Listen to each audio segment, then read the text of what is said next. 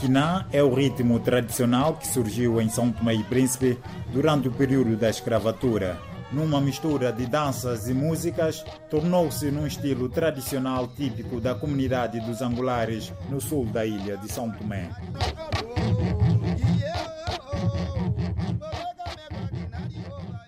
Joaquim Luiz, mais conhecido por Agostinho, tem 72 anos e é um dos guardiões do Quiná.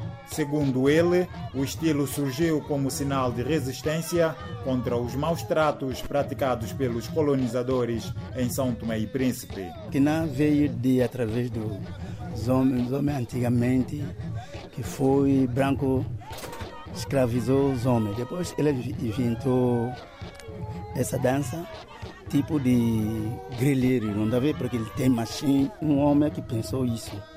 Pá, branco está nos massacrar muito. Um dos símbolos marcantes desta resistência são as katanas de madeira utilizadas por cada elemento durante a atuação. Além disso, as letras das músicas cantadas no crioulo angular também simbolizam a luta dos nativos. O Kumau, Tiao Natinunua, Piaju Senga. Você quer dizer, ver, branco começou a invadir eles, depois eles também criou família, foram para uma praia. Essa praia só tem muita mulher, não tem homem. Tá vendo? Depois eles tiraram essa música. O Kumau, Tiao Natinunua, Piaju Senga. Essa música estão a cantar, tirar para branco que massacrava eles. Depois, quando eles tiraram essa música. O grupo de Quiná é composto por homens e mulheres que se vestem de forma rigorosa para as suas apresentações.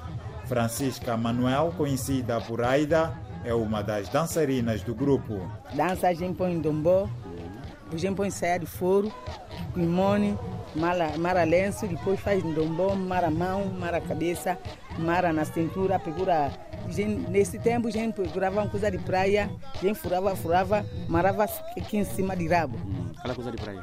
Tem coisa de praia. Uma coisa caramujo, é. Depois caramujo sai, isso que fica em praia, a gente apanha, depois fura, fura, mara assim. Quando a gente começa a dançar assim, ele começa a mexer, chique, chique, chique, a gente mara o último pé, mara coisa. Depois a gente começa a dançar.